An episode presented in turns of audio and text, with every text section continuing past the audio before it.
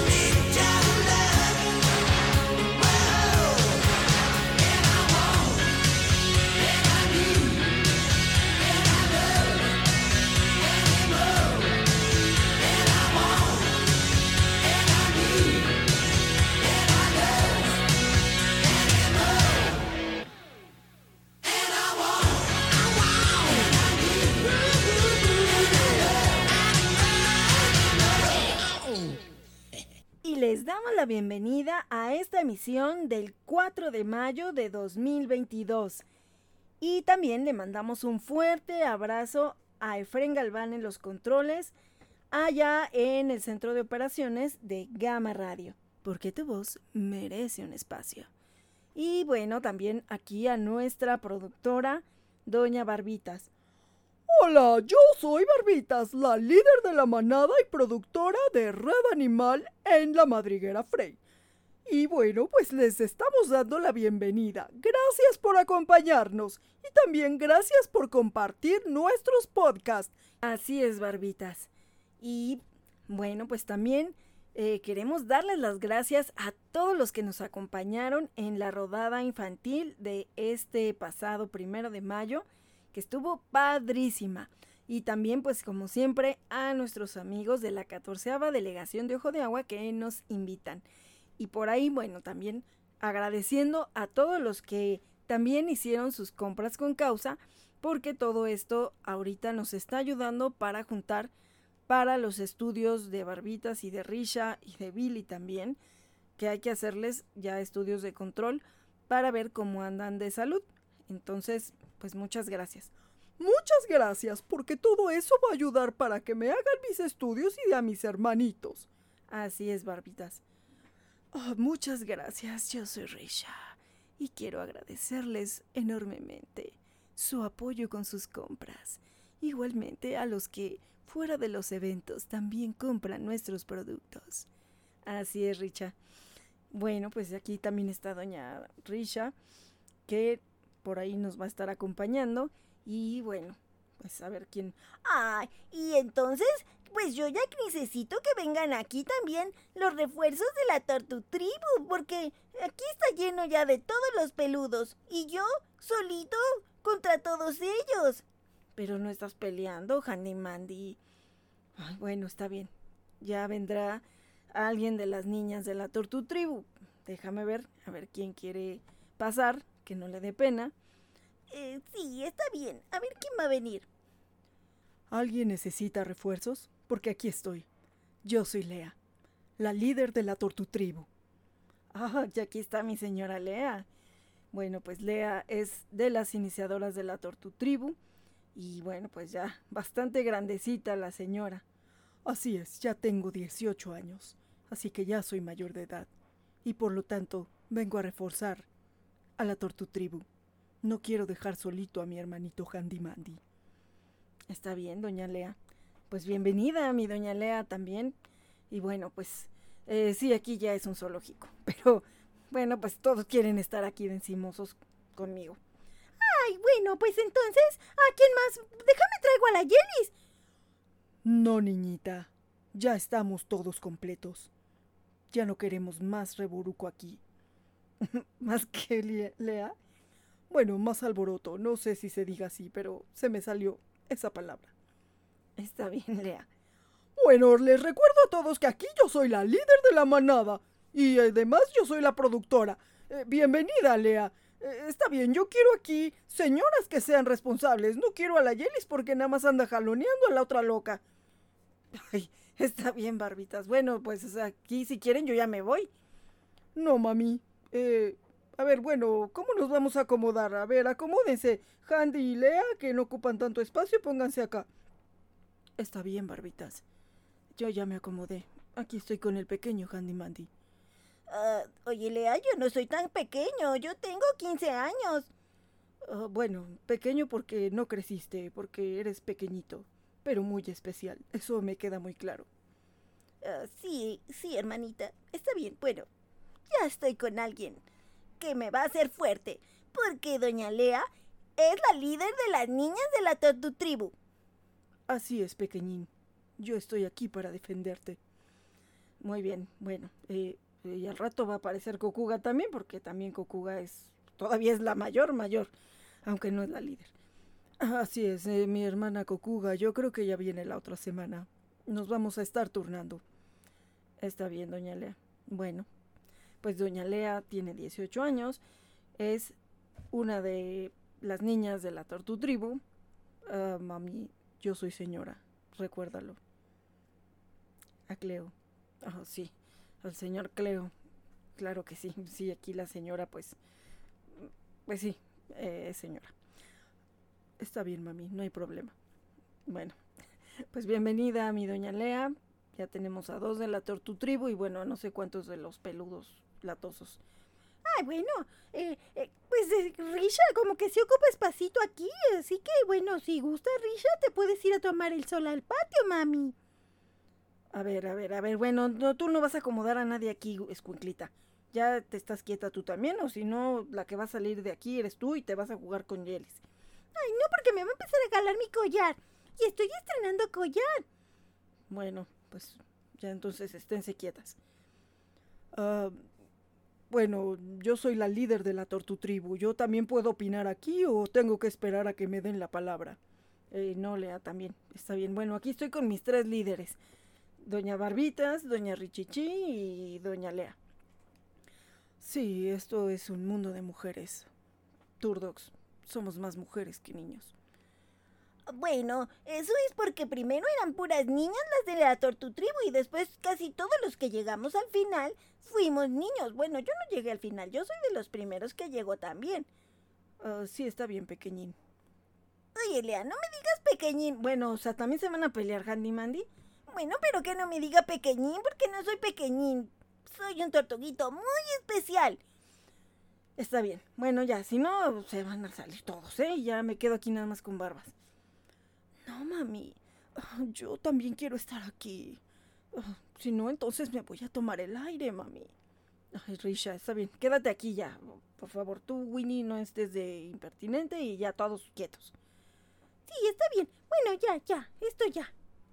Ya, yo ya me quedo quieta. Bueno, y el que se mueva pierde su silla y entonces yo ya no sé nada, ¿eh? Aquí doña Barbas es la que manda. Bueno, ya orden, por favor, si no, ¿a qué horas vamos a empezar esto? Está bien, ya barbitas. Además, este es un tema que a mí me interesa porque, como saben, también yo tengo un tratamiento de ojo seco, así que bueno, vamos a hablar de estas enfermedades que tenemos y sobre todo cuando ya estamos viejitos, así como yo. Sí, barbitas, porque las que ya estamos viejitas empezamos a tener algunos problemas oculares. Eh, sí, mi hermanita tiene su ojo seco y yo pues ya tengo un poco de nube o algo así en mis ojitos. Así es, Risha. Bueno, pues solamente queríamos agradecerles a todos por su apoyo y su presencia en el, el evento de la rodada por los niños. Pues muchas gracias. Y de ahí, bueno, pues ya se empezaron a colar aquí todo el mundo, pero ya vamos a empezar. Sí, mami. Empecemos ya. Sí, Lea. Bueno. Nosotros también tenemos algunas enfermedades en los ojos. Eh, sí, Lea, pero ya hablaremos de todo lo que es referente a las tortugas. Ah, está bien. Pensé que también hablaríamos de las tortugas. Eh, ahorita no, mami. Ahorita vamos a hablar de los problemas oculares en perritos. Está bien, entonces escucharé con atención. Así es. Bueno, gracias, Lea. Y bueno, pues si escuchan ladridos o algo más, pues bueno, estamos aquí en la madriguera Frey y bueno, pues esto pues, parece una fiesta a veces. Entonces, bueno, pues comenzamos con nuestro tema del día de hoy, que son los diferentes problemas oculares que pueden llegar a tener nuestros perritos pues en cualquier etapa de su vida. Así que si has tenido alguno que ha padecido alguna enfermedad o algún problema, también nos lo puedes compartir y también puedes escribirnos para que te demos alguna información que te pueda ser importante para que, para que puedas llevar a consulta a tus perritos con un especialista, como en el caso de mis niños que pues han ido a un especialista eh, de oftalmología. Entonces, pues si necesitan alguna información así, también trataremos de apoyarlos. Escríbanos por ahí en nuestras redes sociales, en la página de Facebook de Turdocs o también pues estamos en Instagram como Turdocs Adopciones en nuestra página turdocs.mex.tl donde también nos pueden dejar algún mensaje y bueno, pues igualmente en la página de Gama Radio, porque tu voz merece un espacio. Iniciaremos por las infecciones oculares. Y estas eh, tanto pueden ser afecciones infecciosas o inflamatorias del ojo, que también es una condición bastante común que puede ser muy dolorosa. Una infección ocular se puede desarrollar por varias razones. Iniciaremos por las alergias. Los alérgenos se encuentran en las vegetaciones, en los alimentos y en los productos de limpieza, que pueden causarles irritación y secreción en los ojos. Tenemos también las bacterias. Las infecciones bacterianas pueden ser causadas por especies Staphylococcus, Pseudomonas o Mycoplasma. También puede ser por hongo. Las infecciones por hongo pueden incluir especies de Aspergillus, blastomices y Cryptococcus. También puede ser por un trauma causado por objetos extraños. A veces puede llegar a pasar que hasta por el mismo pelo del perrito y les puede causar una irritación y daño en la córnea. Y esto puede resultar en una infección secundaria. También tenemos a los parásitos. La infección parasitaria primaria aunque es poco común, puede llegar a ocurrir sobre todo por una especie de gusano que se llama Thelacia. Y otros parásitos como las garrapatas también pueden propagar infecciones que causan problemas oculares, además de enfermedades sistémicas como la erlichiosis o la enfermedad del Lyme. También puede ser que las mascotas que padecen determinadas enfermedades cancerosas como melanomas uveales o limbares a menudo se rascan los ojos y provocan infecciones oculares secundarias o incluso ulceración de la córnea. También las infecciones virales que afectan al ojo incluyen al moquillo, la influenza y hepatitis. Como podemos darnos cuenta, los ojos de nuestros queridos compañeros son órganos muy delicados y sensibles, pueden ver afectadas por distintas patologías en las cuales debemos tener en cuenta que hay diversos factores que pueden ser desde causas ambientales, lesiones, traumas, así como también de carácter congénito. Y aunque en muchos casos estas afecciones pueden ser leves, como lo que ahorita vimos de alguna forma estas infecciones o es como el inicio, la falta de un adecuado tratamiento con un veterinario que sepa también de oftalmología es susceptible de derivar en otro tipo de problemas más graves llegando incluso a la ceguera total de nuestro perrito. Y es por eso que es bien importante que ante cualquier indicio, cualquier situación de problemas de los ojos, acudamos de inmediato al veterinario para que pues se pueda llegar a un diagnóstico de manera inmediata o lo más pronto posible para que se empiece a tratar y evitar que llegue a alguna situación más grave porque luego todo empieza con que se está rascando su ojo, se está tallando y al final llega a ser una situación más complicada. En este caso, bueno, pasó algo parecido con mi Lindsay. Aquí la situación es que a Lindsay lo rescaté cuando lo atropellaron. Entonces supongo que andaba media calle precisamente porque ya no veía bien. Yo solamente pues vi cuando el coche le pegó y quedó abajo de, de la llanta prácticamente. O sea, ya porque pegué de gritos y me eché a correr ya no avanzó, sino pues ahí hubiera quedado Lin. Entonces, hasta que ya me lo pude llevar a la banqueta, porque además no se dejaba agarrar con todo y que pues estaba lastimado y luego pues no veía bien, pero yo en ese momento no me había dado cuenta porque era una bola de pelos de, Lindsay. Lindsay era un maltés, French maltés, y hasta que lo pude orillar hacia la banqueta, que fue cuando ya le vi la mano pues, abierta y luego volteé y ya le vi un ojo en blanco.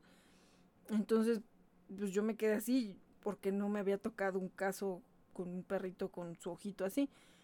Entonces, pues bueno, e, el chiste es de que pues andaba el bien sucio y no sé por qué se empezó a rascar, pero no ese ojo que estaba blanco, sino el otro, el que todavía se veía oscuro. El chiste es de que al final, en, digo, y lo llevamos relativamente rápido al oftalmólogo porque precisamente pues lo primero que hicieron después de que ya le atendieron la emergencia, pues fue coserle su mano, ¿no? Le atendieron lo de su mano, pero de inmediato pues ya sacamos la cita para el oftalmólogo, que también era pues todo un triunfo lograr encontrar una cita o irte a formar los sábados como si fuera el seguro social para alcanzar una cita, ¿no? Entonces, afortunadamente sí la encontramos, pero resulta que pues ya después el ojo que estaba más en riesgo, pues era el otro, el que no estaba blanco. Bueno, al final de cuentas lo operaron, eh, se hizo un trasplante de córnea, pero pues bueno, la verdad es que en ese momento no había como tal los recursos, yo todavía no estaba pues en redes animalistas ni nada, apenas pues empezaba de alguna manera a estar en redes sociales, pero y aparte pues nunca ha sido mi idea estar pidiendo nada. La verdad es que se, se, me, complicó bastante mantener el tratamiento de Lindsay y desgraciadamente pues bueno el trasplante pues por esa situación tampoco se logró este pues bueno al 100%, ¿no? Yo creo que él veía como manchas Lindsay porque pues sí se orientaba bien, bueno, además sabemos que cuando empiezan a perder la vista pues también se agudizan otros sentidos y pues él al final de cuentas fue por eso que ya nunca lo cambiamos de casa porque pues después de mucho, bueno, él se fue adecuando a esa casa, y aprendió el mapa de cómo estaban pues todos los muebles y lo que había. Entonces, pues bueno, eh, también en el campo sí se ubicaba, obviamente no lo dejábamos solo. Yo iba con él siempre atrás de, de toda la manada y pues eh, yo lo iba cuidando, o sea, le soltaba a veces la correa porque yo sé que Lindsay también quería correr y obviamente ahí era un lugar seguro para que corrieran libres. Entonces, pues siempre iba yo con él atrás. Y este, pues bueno, ya la manada iba haciendo sus cosas adelante, ¿no? Corre, corre. Claro que adelante pues iba su papá. Entonces, pues ya yo me centraba en estar cuidando a Lynn. Pero, este, pues sí, fue una situación donde no sé en qué momento empezó a sentir esa comezón y se rascaba y se rascaba y por eso al final después también ese ojo, pues como que se le infectó. Digo, aunque aparentemente el trasplante, pues al final no, pues no le hizo recuperar la vista, pero pues tampoco volvió a tener ningún problema en, su, en sus ojos. Y pues bueno, digo, él se acostumbró y agudizó mucho su sentido del olfato y del oído. Entonces podía perfectamente moverse en la casa y reconocerme, ¿no? Porque incluso me, le encantaba agarrarme la pierna y, y, así lo clásico, ¿no? Que es como el dominio, eh, cuando te abrazan la, la pierna y así como que pareciera que te están montando, pues así. También lo hacía Lindsay. Pero, pues bueno, por eso es que es bien importante que se atienda lo más rápido posible cualquier situación. Y bueno, en estos casos también eh, algunos síntomas que son importantes de que en cuanto empecemos a ver, eh, puede ser el lagrimeo, la secreción ocular, el enrojecimiento, irritación e inflamación, eh, la alopecia, que puede ser la pérdida alrededor de su ojito, el estrabismo y la sensibilidad a la luz, el ojo azulado blanquecino, dolor que también puede llegar a ser que se esté quejando, la eh, proliferación de lagañas verdosas o amarillentas, y, pues de ahí es donde nosotros nos podemos ir dando cuenta si esto es el inicio de alguna infección o de alguna enfermedad mayor eh, ocular.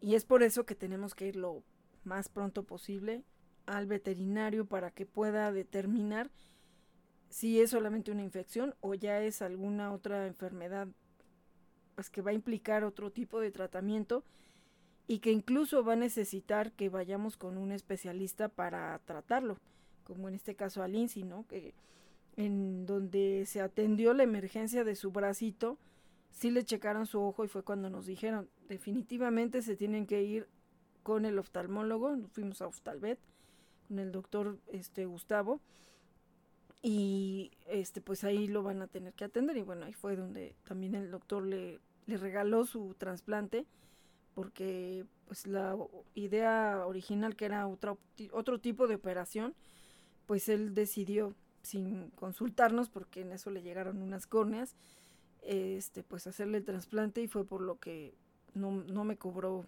como tal lo que costaba un trasplante. Ya ni quise saber cuánto costaba, ¿no? Pero pues sí, cuando, cuando entregaron a Lindsay y de repente me dice su papá, oye, es que me dice el doctor que le hizo un trasplante y yo así como de pregúntale cuánto va a ser, ¿no? Porque yo tengo que ver cómo lo voy a pagar. Pero, pues bueno, ya él dijo que no, que, que no lo donaba porque además sabía que era rescatado y pues ya habíamos llevado a otros de nuestra manada también a atender ahí con ellos, ¿no? Entonces, pues de alguna manera, pues yo le agradezco, ¿no? Ese gesto y el haber tratado de ayudar de alguna manera a que Lindsay pudiera volver a, a tener eh, la funcionalidad en su ojo, ¿no? Pues además era las, la córnea de un pug bebé que acababa de fallecer. Entonces, pues bueno, ahí sí, de verdad, me da, pues a veces a lo mejor hasta el, la situación de, de decir que por no haberle podido mantener el tratamiento, pues él ya no pudo ver pero créanme que fue lo más feliz, lo más feliz que se puedan imaginar, con sus paseos en el campo, en el coche, eh, estando con toda la manada, disfrutó sus premios, siempre estuvo más que atendido, eh, todo lo que se necesitó para él, digo, ya posteriormente, porque pues, afortunadamente mejoró mi situación laboral, entonces, eh, pues sí, además Después tuvo daño renal junto con Bruno y, y bueno, fueron muchas cosas que, bueno, afortunadamente ya después sí las pude solventar, eh, pero pues en ese momento sí fue una situación desesperante y hay veces que pues la gente pues no entiende lo que es un rescate, ¿no? Y lo que cuesta, ¿no? Fue una emergencia donde le operaron su manita, donde tuvo una operación del ojo. Obviamente ya nunca le busqué casa eh, porque él se iba a quedar con nosotros. Se quedó con nosotros y, y lo más triste es que él sí tenía casa. Y de hecho alguna vecina sí sabía de dónde era y que lástima andaba con otro perrito igual. Mm, ya no supimos qué pasó. Mi mamá cuando paseaba a Rigel dice que sí los veía ahí como los clásicos vaguitos, ¿no? De, en la calle ahí que luego querían oler a Rigel cuando pasaba mi mamá con ella. Y este a Rigel no le gustaba que tampoco la olieran. Y este, pues bueno, esa vez lo estaba siguiendo un pastor alemán. No sé si le quería hacer algo, si sí estaba con él. El chiste es que el pastor alemán sí se quedó, digo, afortunadamente sí se quedó en la banqueta, porque si no hubiera tenido que rescatar a los dos. al pastor y a Lindsay. Este, pero digo, o sea, que al pastor no le pasó nada, gracias a Dios. Pero pues bueno, Lindsay también le ayudó que estaba todo greñudo y le amortiguó, le amortiguó de alguna manera el arrastre que le dio el coche, pero pues bueno, mi Lin eh, lo rescaté cuando tenía 10 años y murió a los 17, 16, 17 años. Entonces, yo creo que pues todavía tuvo bastantes años, 7 años, tuvo más, 17, sí. Este, él falleció en el 2018. Entonces, y eso porque se pasó una piedra, no sabemos de dónde agarró una piedra. Y lo empezamos a ver que bajaba de peso y como que estaba triste y pues vámonos al hospital. Y bueno, le hacen el ultrasonido y la este las radiografías y resulta que tenía una piedra en la panza. Entonces, pues ya lo tuvieron que operar de emergencia. Sí salió de la operación, pero ya para la recuperación fue difícil, se nos fue en una semana. Entonces, eh, además, pues bueno, él tenía el daño renal, ya empezaba a tener problemas de corazón. Se juntaron, se juntaron varias cosas y, y pues bueno, yo creo que igualmente también ya él se sentía cansadito y pues lo dejamos descansar. Pero, pues bueno, esa fue una de mis experiencias dentro de esta situación de con los ojos de, de Lindsay, que bueno, pues él sí sí ya estaba con algunas situaciones desde que lo rescaté, eh, pero bueno, aún así él pudo vivir bastante bien todavía a los demás siete años que estuvo con nosotros. Y aunque de alguna manera los ojos tienen algunos mecanismos de protección como puede ser el tercer párpado o las lágrimas, pues estamos viendo que son bastante susceptibles de padecer alteraciones por diferentes factores climatológicos, cuerpos extraños, bacterias, causas congénitas, golpes, accidentes, lo que pueda ser son eh, pues parte de su cuerpo que es muy vulnerable. Entonces, pues vamos a ver cuáles son esas enfermedades que pueden ser más comunes en eh, los ojos de los perritos. Y pues aquí tenemos el prolapso de la glándula lacrimal del tercer párpado. Y bueno, en este caso que también es un trastorno frecuente, que es conocido también como el ojo de cereza, es una exposición de la glándula lacrimal que se localiza en el tercer párpado. Esta glándula fuera de su lugar irrita la superficie ocular, pudiendo ser causa de conjuntivitis y este problema eh, pues es de efecto congénito en razas como el cocker o el beagle. Incluso también por ejemplo en pugs sí he visto también que luego tienen eh, esas bolitas que se pueden notar en su en su párpado se ven ahí este pues sí casi casi como una cereza. Eh, este tratamiento debe ser quirúrgico y como esta glándula produce buena parte de las lágrimas, si se extirpa, podemos después ocasionarle problemas de sequedad ocular. Por eso lo más recomendable es que se recoloque, aunque también debemos saber que con el tiempo se puede repetir, o sea que a veces aunque se le haga la cirugía pudiera ser susceptible que otra vez se desacomode. Tenemos la conjuntivitis, que es una afección en los ojos que se caracteriza por la inflamación de la membrana mucosa que recubre el interior de los párpados. A veces, además de esta inflamación, también puede acompañarse de una infección. Y pues la vamos a distinguir porque normalmente los ojos de nuestros perritos se van a poner rojos, lacrimosos o con lagañas. Y no siempre la conjuntivitis canina sucede como un caso aislado, de manera que también puede llegar a formar parte de una sintomatología de una enfermedad que puede estar desarrollando. Así que también es bien importante que detectemos en el momento que inicia esta conjuntivitis para pues atacarla a tiempo. Y podemos encontrar algunos tipos de conjuntivitis como la alérgica, que es una reacción propiamente alérgica ante prácticamente cualquier alérgeno la conjuntiva se puede inflamar e irritar, produciendo un aumento de secreción lacrimal, enrojecimiento y picor.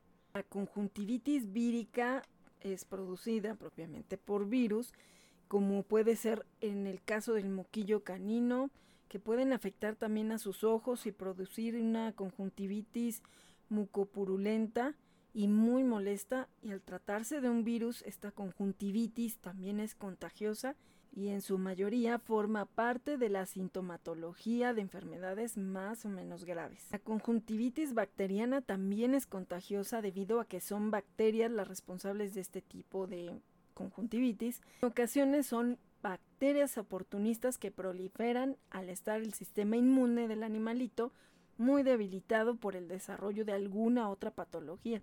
Y por último tenemos la conjuntivitis por cuerpos extraños. Y esto es lo que decíamos que puede ser porque pues a lo mejor le cayó polvo, tiene alguna pestaña por ahí, mismo pelito que a veces luego uno mismo se da cuenta y por ahí traen en el ojo moviendo este un, un pelito, una pestaña, algo que a veces es imperceptible, pero sin embargo pues ellos empiezan a estar tallando y tallando. Eh, también puede ser por plantas y esto les puede irritar o inflamar la conjuntiva desarrollando pues precisamente la conjuntivitis. Esta no es contagiosa y pues en cuanto se quita ese cuerpo extraño prácticamente pues desaparece. Aquí también es muy importante resaltar que no debemos confundir un cuadro de conjuntivitis con uno de conjuntivitis seca, que pues aunque se parezcan, también debemos de saber que son diferentes. También es conocida como el ojo seco, que aquí mi doña Barbitas Oh, sí, eso es lo que yo tengo. El ojo seco y mi mami primero pensó que era una conjuntivitis, pero me llevó con el doctor y ahí me hizo un examen con mis lágrimas. Así es. Pues esta queratitis en perritos es un trastorno ocular que puede tener diferentes causas y también pues aquí hay que precisamente llevarlos a que les hagan un diagnóstico porque si no puede ser una confusión y a lo mejor pues estamos eh, dándoles un tratamiento que, que no es, ¿no? que ya es algo más complicado. Entonces también pues los ojos son órganos muy sensibles, susceptibles de padecer patologías que van a requerir un tratamiento pues como barbitas que ya es de por vida y que de no de, pues sí, de no darles la medicina o comenzar a hacerlo ya tarde, pues esto se puede agravar, incluso les puede causar ceguera. Así que también esto es importante que podamos determinar, eh, pues cuando estamos dándonos cuenta que algo no está bien y que ya están pareciendo los signos de que pues tenemos que llevarlos de inmediato a hacer una revisión. La queratitis consiste en la inflamación de la córnea que es la parte de adelante, que es transparente y que protege al ojo. Las lágrimas segregadas por la glándula lacrimal, eh, pues son de las que hay dos en cada ojo, humedecen la córnea evitando que se reseque y así ayudando a la protección ocular. Cuando hay algún problema en la córnea, es habitual que el perrito pues va a manifestar dolor y se va tocando pues con sus patitas delanteras y tiene un lagrimeo excesivo. Eh, también fotofobia, eh, que también es este, pues como que no quieren estar viendo la luz. El tercer párpado visible también y la pérdida de transparencia, aunque puede haber variaciones en función al tipo de queratitis. Y de esta forma los síntomas de la queratitis en un perro es más habitual que eh, pues eh, nos damos cuenta cuando se están rascando los ojos constantemente, empiezan a tener esa secreción ocular y también a veces incluso muestran su ojo más cerrado que otro, inflamado o enrojecido. Entonces también es muy importante eh, que estemos muy atentos cuando notemos alguno de estos signos que pues a lo mejor ya es continuo. Eh, al final de cuentas esto puede llegar a producir la ceguera total. Eh, también eh, pues la queratoconjuntivitis seca, que es precisamente el ojo seco, Aquí se ven afectadas las glándulas lacrimales, van a producir una cantidad insuficiente de lágrimas, de forma que el ojo, por tanto la córnea, se seca y a la vez también esto pues presenta una secreción espesa, mucosa, eh, mucopurulenta, que puede confundirse con la conjuntivitis. La diferencia es que con el ojo seco podemos notar que la córnea se opaca y con el tiempo puede llegar a ulcerarse e incluso acabar en la ceguera.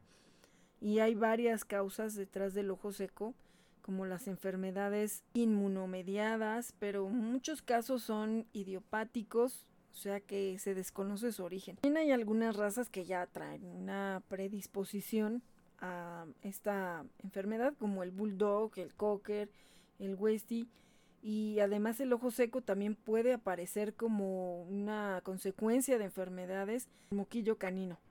Y para diagnosticar este trastorno el veterinario tiene que hacer un test eh, con el objetivo de medir el volumen lacrimal. Sí, eso fue lo que me hicieron. Me pusieron en mis ojitos unas cositas, así como las tiras reactivas de los diabéticos, así me pusieron en mis ojitos para medir cuánto era lo que lagrimaba. Y bueno, pues ahí fue donde determinaron que tenía ojito seco. Así es, barbitas. Y el tratamiento ya es de por vida, incluso pues puede estar eh, medicado para con unas lágrimas artificiales, con antibióticos. En algunos casos también pueden ser corticoides o incluso cirugía. De hecho, de barbitas me decían que había un ojo que estaba un poquito más afectado que el otro y que pues si se operaba de todas maneras el tratamiento iba a seguir. No había una garantía que la operación pudiera ser 100% efectiva y que quitara el problema. Entonces, pues bueno, y aparte se atravesó la pandemia y era un poco complicado, ¿no? La atención, de hecho, solamente casi casi estaban atendiendo emergencias. Este, bueno, claro que para nosotros todas son emergencias, pero Barbitas de alguna manera ya estaba medicada. Entonces, pues también tengo pendiente una visita con el oftalmólogo para que pues la revise, a lo mejor le vayan a cambiar la medicina. De hecho, cuando inició el tratamiento era un tipo de medicinas. Ella eh, lleva cuatro, cuatro medicinas, pero en un principio algunas eran diferentes y se las variaron conforme fueron viendo su avance en varios meses. Íbamos a consultas mensuales para ir viendo su avance. Entonces había un ojo que pues como que no, no se veía que fuera mejorando. Entonces ese era el que posiblemente le, le iban a operar, pero pues sí, lo que me decían realmente, pues no se va a ganar mucho, a menos que también ya sea una gran molestia. Yo me he dado cuenta que ahorita en estos días es un, un ojo ya no tanto le, le crea esa eh, como película ahí que se le hace, ¿no? Donde sí se le ve como que se le expande, ¿no? Esa mucosidad sobre su ojo.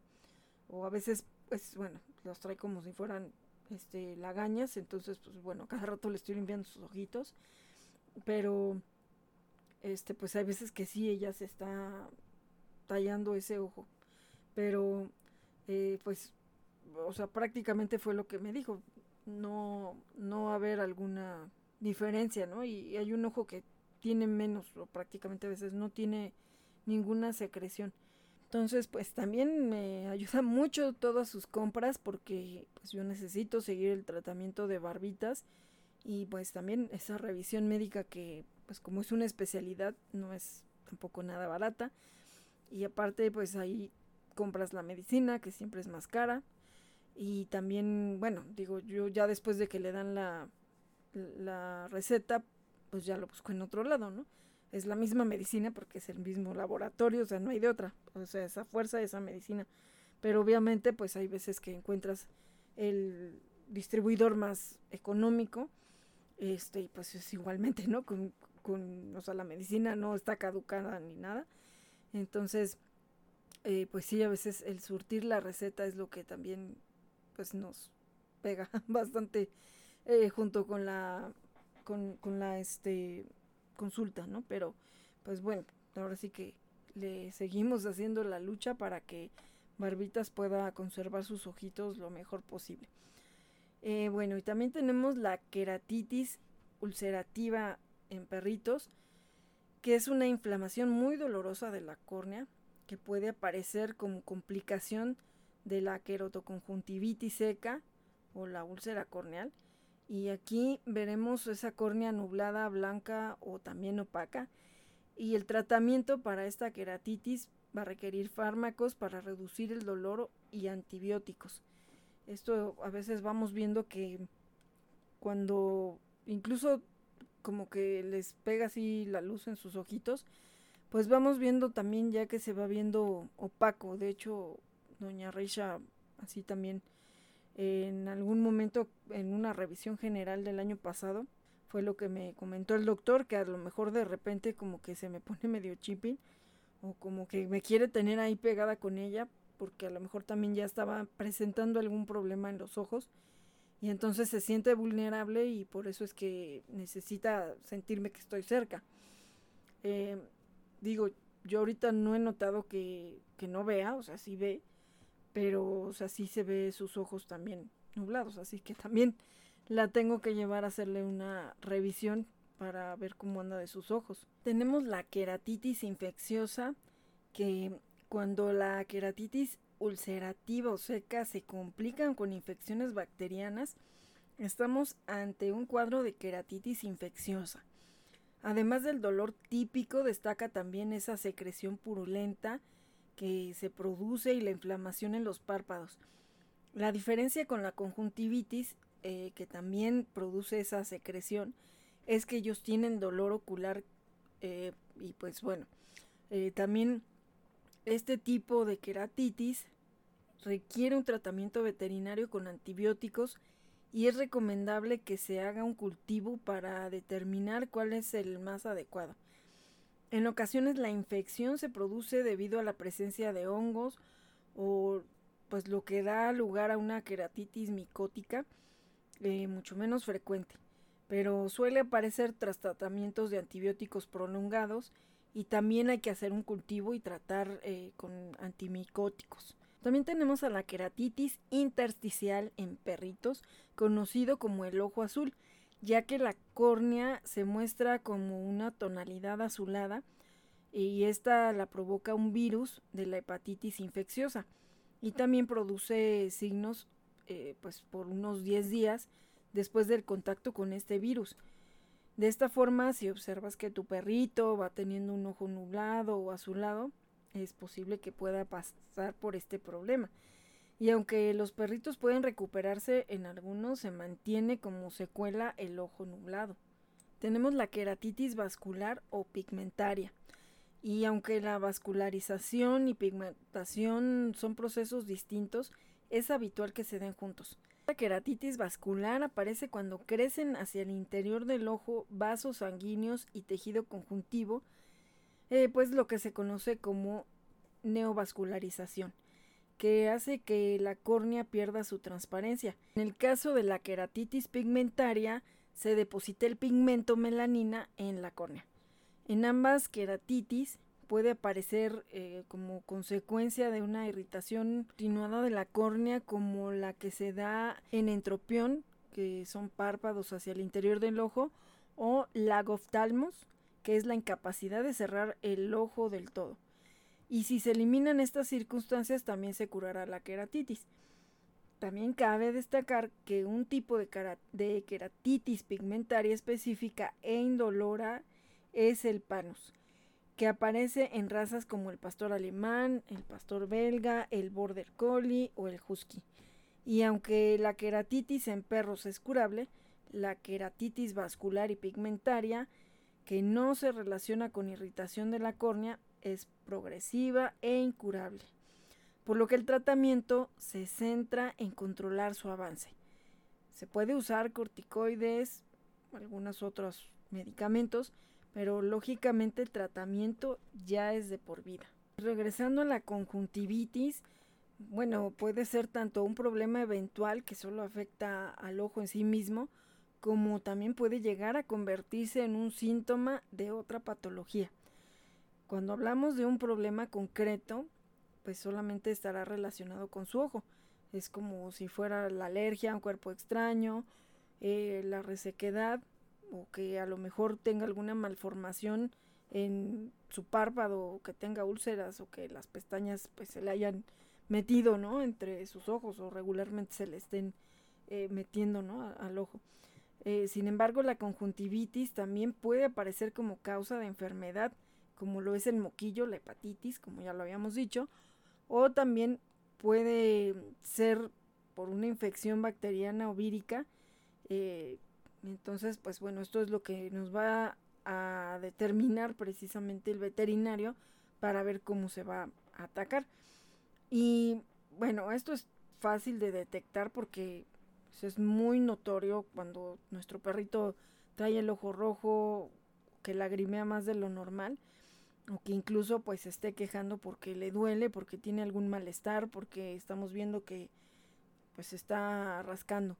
Y bueno, ¿cómo vamos a ver estos síntomas o vamos a detectarlos, vamos a conocerlos, tienen dificultad para abrir el ojo afectado, porque pues si no es por causa de otra patología mayor, puede ser que aparezca en uno de los ojos primero, que tenga un enrojecimiento, eh, que si esto es por una inflamación de la conjuntiva, se irrita y produce que se vea rojo. Rechazo a la luz, también hay que ver si tratan de que no les dé la luz. Eh, pues también ese es un signo que eso yo sí lo veía en barbitas, que había ciertas horas ya cuando tenía la luz prendida que buscaba eh, donde estuviera más oscuro. Por eso también me empecé a dar cuenta de, de la cuestión de lo del ojo seco. El lagrimeo excesivo, que pues también lo tienen continuamente lloroso, que también sienten como que les pica y que se está rascando con frecuencia.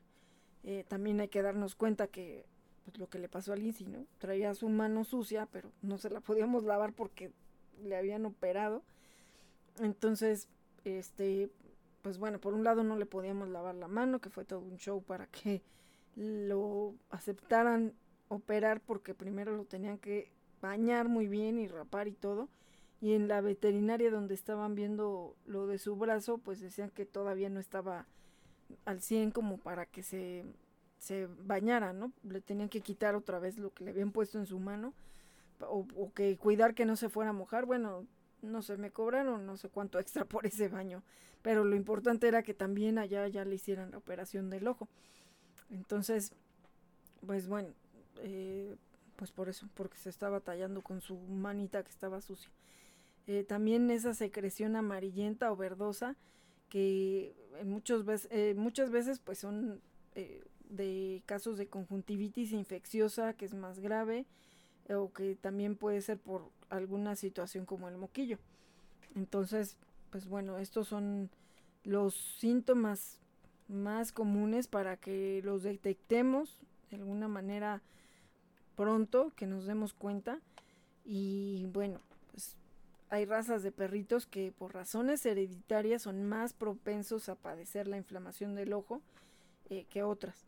Tanto el caniche, maltés o french como el cocker son razas propensas por causas hereditarias y bueno, su prevención eh, pues es de que los estemos llevando a exámenes, ¿no? A lo mejor no propiamente porque veamos que se sienta mal, pero cuando le toque su revisión, pues por ahí que le, que le den un chequeo a sus ojos por cualquier cosa. Y pues también, por ejemplo, los pequineses, eh, también por la conformación de su cráneo, eh, pues están expuestos a todas las inclemencias temporales y en general a todos los elementos que, pues, se relacionan. Por ejemplo, al olfatear tienen más posibilidades de que penetren en sus ojos cuerpos extraños y también pues todo esto les puede provocar precisamente la conjuntivitis. También por eso hay que tener cuidado, ¿no? En, especial con esas razas que son este, pues más propensas. En el caso de la conjuntivitis es un proceso relativamente sencillo, siempre y cuando no sea un síntoma de otra enfermedad, porque si no entonces pues ahí mm, no se va a lograr atacar porque hay otra cosa que lo está produciendo.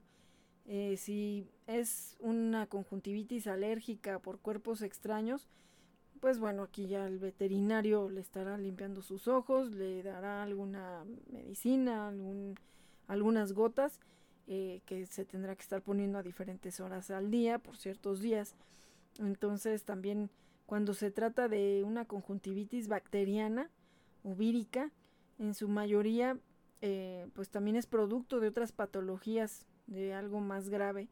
Entonces, pues bueno, aquí hay que ver que el tratamiento puede ser tópico, que pues aquí solamente el veterinario lo va a poder determinar. En general se usan antibióticos para la conjuntivitis de uso tópico, eh, ya sea crema o gotas, para tratar de reducir la inflamación eh, y combatir también los virus y bacterias que lo puedan estar provocando. Eh, la frecuencia de administración también la debe de marcar el especialista según pues la gravedad de la conjuntivitis. Algo que es bien importante destacar es que nunca tenemos que usar en el caso de pues estas enfermedades medicamento que sea para humano en, en animalitos porque pues precisamente no debemos de automedicarlos porque desconocemos la causa exacta del problema, lo que podríamos empeorar la situación. Entonces, si tenemos ya nuestro botiquín perruno, o si por algunas experiencias anteriores, eh, pues ya le han recetado cierto medicamento y aún así hay que ir a checar con el veterinario porque a lo mejor en aquella ocasión era otra situación y ahorita pues ya es otra. Entonces también, bueno, y lo primero es revisar la fecha de caducidad y checar con el doctor si, el si este medicamento todavía puede servir para el caso de lo que le está pasando en este momento. Eh, en muchas ocasiones, bueno, dependiendo del veterinario, ¿no? Porque muchas veces te quieren vender la medicina y a lo mejor todavía tienes y está en caducidad. Entonces, bueno, en el tiempo todavía para poderse usar hay veterinarios que si te preguntan, ¿tiene algo en casa? Nosotros ya, este, una de las doctoras que veía a la manada, siempre, siempre nos preguntaba qué tienen en casa, ¿no? Para ver qué de lo que ya teníamos, este, podía servirnos, porque pues con tanta emergencia, pues a veces nos llenábamos de medicina y medicina, entonces a veces ya le decíamos, tenemos tal, pues tales cosas, ¿no? o le mandábamos foto, pues esto es lo que tenemos. Ah, bueno, a ver, ya nos preguntaba, a ver, o volteala a la caja y sácale foto, no sé, o si ya había sido algún otro que nos recetó, pues ya nada más le decíamos, sí, fue de tal fecha o algo, ya revisaba ya en sus, este, en sus recetas, ¿no? Este, pues para ver eh, en qué, por qué se las había recetado. Y bueno, eh, aquí ya dependerá del veterinario, ¿no? Porque a lo mejor te quiere volver a vender la medicina y pues, todavía tenías. Y pues, ¿cuánto puede durar la conjuntivitis? Pues aquí es imposible establecer un periodo porque pues todo esto depende también de la causa y del tratamiento que se le vaya a prescribir. Eh, pero pues bueno, si a lo mejor es una conjuntivitis que fue por algún cuerpo extraño, pudiera ser que ya a las 24 horas pues ya no, no queda rastro, ¿no? Pero si ya es algo bacteriano o vírico, sí puede ser por días o semanas en función al agente patógeno. Y en cualquiera de los casos, siempre es importante que sigamos el tratamiento que nos está eh, prescribiendo el veterinario. Y pues en el caso de que no estemos viendo alguna mejoría, es importante que se lleve otra vez al veterinario para que lo pueda revisar. Como les decía en el caso de Barbitas, pues el doctor al ver que no le estaba haciendo pues eh, mejoría este, la medicina, pues le fue variando. me fue variando una o la otra o la cantidad de veces que se la tenía que poner. Entonces, pues bueno, ahorita se quedó con un tratamiento y son cuatro, cuatro medicinas. Pero pues precisamente eso también lo tengo que ir a checar, ¿no? Si es que ya necesita otro tipo de medicina o alguna otra cosa, que esperemos que no sea la cirugía. Y bueno, pues también la pregunta importante es cómo podríamos prevenir la conjuntivitis en los perritos.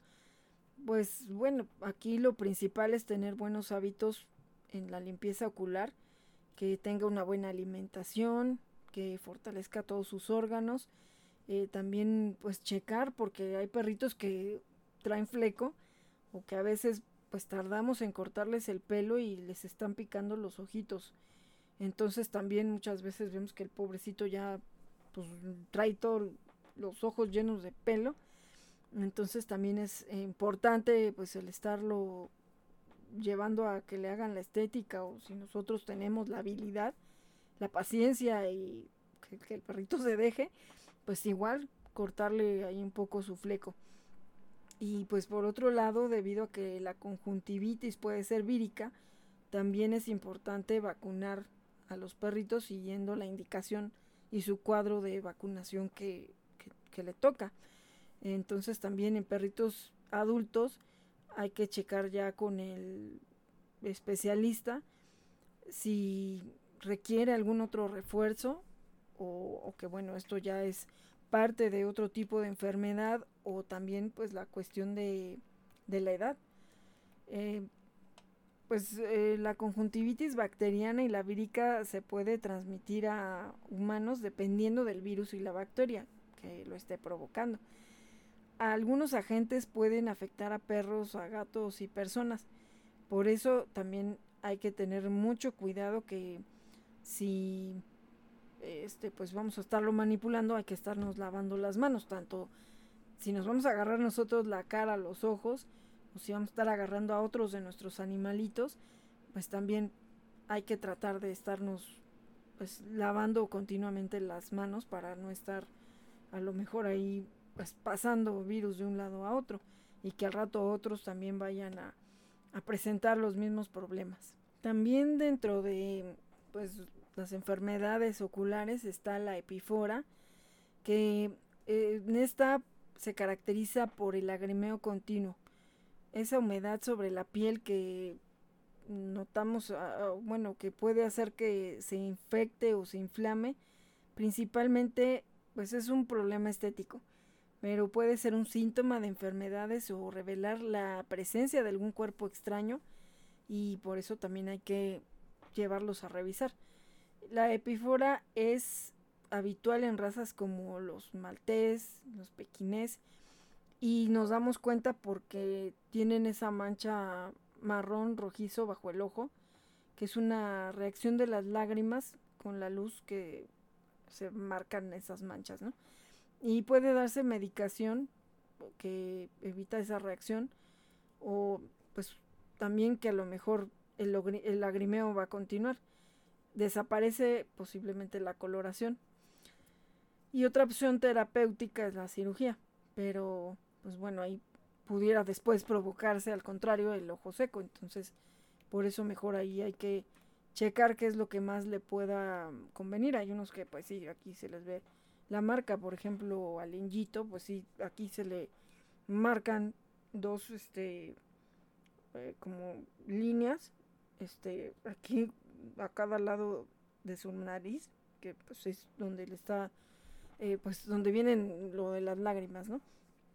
Entonces, pues bueno, el Enjito ya está viejito, no sé desde cuándo tenga eso.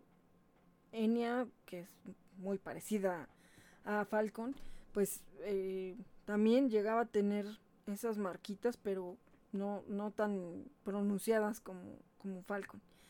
Bueno, también tenemos las úlceras corneales. Es una lesión que afecta la capa media e interior de la córnea y la mayor parte de las veces esta enfermedad de los ojos tiene su origen en un traumatismo.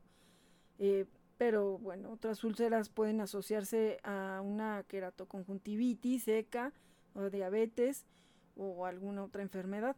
La úlcera provoca mucho dolor, el lagrimeo, eh, la fotofobia, que es que no quieren que les dé la luz, o sea, no, pueden estar en un lugar donde haya mucha luz. Y algunas pueden verse como zonas borrosas. Es importante llevarlo de inmediato porque puede llegar a perder su ojito. Y pues bueno, esto requiere medicación y si no funciona, se tiene que llegar a la cirugía. La úlcera indolente típica en algunas razas como el boxer, el, el caniche, el samoyedo, es un tipo específico de úlcera que puede tardar en curarse.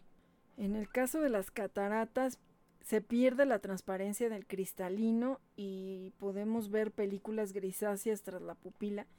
Y esta enfermedad de los ojos de perritos puede ser de origen hereditario. También las cataratas congénitas o juveniles se han descrito en numerosas razas como el cocker, el westie, el schnauzer, el caniche, el golden, el labrador o el husky y aparecen antes de los 6 años de edad en ambos ojos incluso, aunque no siempre de manera simultánea. Las cataratas adquiridas eh, puede ser consecuencia del envejecimiento o de algunas otras enfermedades. Las cataratas seniles comienzan en el centro del cristalino y se van extendiendo. Y el tratamiento es quirúrgico. Algunas cataratas juveniles se pueden reabsorber espontáneamente en el plazo de un año. De hecho, es curioso, no sé si alguna situación así tuvo Matilda, una de nuestras niñas, porque a ella cuando la rescataron tenía prácticamente los ojos blancos, creían que estaba cieguita, pero pues ya después de un tiempo, por lo menos yo cuando la conocí, ya pues no tenía ningún rasgo de que este lo que tenía, ¿no? Tenía, según esto, los ojos blancos y de hecho sí, por ahí tengo una foto de ella y sí tenía los ojos como, como Lindsay, como blanquiscos. Pero pues ya después de un tiempo, pues ya se le volvieron a poner eh, sus ojos normales, oscuros, y sin ningún problema en cuestión ocular. También está el caso del ojo blando, que se inflama el iris y el cuerpo ciliar y continúa el iris, produce un humor acuoso y es un síntoma común a diferentes enfermedades. Les produce mucho dolor, lagrimeo, enrojecimiento, fotofobia y obstrucción del tercer párpado. La pupila aparece empequeñecida y le cuesta reaccionar a la luz. También es posible observar una neblina sobre el ojo. Otra de las enfermedades es el glaucoma, que puede llegar a ser muy grave y provocar la ceguera. Y este se provoca cuando eh, hay una mayor cantidad de humor vítreo del que se puede eliminar. Y con esto se aumenta la presión del interior del ojo, puede alterar el nervio óptico y la retina. Puede ser primario, hereditario en razas como el Beagle, el Cocker, el Basset Hound o secundario resultado de una complicación de otra enfermedad que pues será necesario tratar o de incluso un traumatismo. El glaucoma que se presenta de manera aguda produce dolor, lagrimeo, ojo endurecido, neblina en la córnea y pupila agrandada. El glaucoma crónico agranda y protruye el globo ocular de un ojo que ya estará ciego prácticamente. Precisamente para evitar esa ceguera, el glaucoma agudo debe tratarse inmediatamente con una medicación que disminuye esa presión intraocular. También puede recurrirse a la cirugía.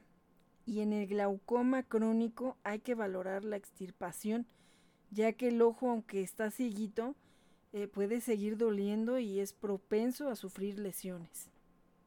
También están los tumores palpebrales que es el adenoma en las glándulas del meibomio y pues es habitual también. Son glándulas que se localizan en los párpados y producen una sustancia sebácea y estos tumores tienen un aspecto de coliflor eh, que puede ser simples o múltiples. Otros tumores frecuentes en los párpados son los adenomas sebáceos que suelen ser benignos y aparecen en los perritos más viejitos. También puede verse papilomas con aspecto de verrugas causados por el virus del papiloma oral canino y en todos estos casos se recomienda extirparlos porque el roce continuado en ellos puede producirles lesiones corneales. También podemos llegar a encontrar la ceguera repentina en un perrito, que puede ser consecuencia de problemas neurológicos que afectan al nervio óptico o en zonas del cerebro que reciben la información visual. Y esto puede ser consecuencia de traumatismos que causan hemorragias, desprendimiento de retina o por otros problemas menos comunes.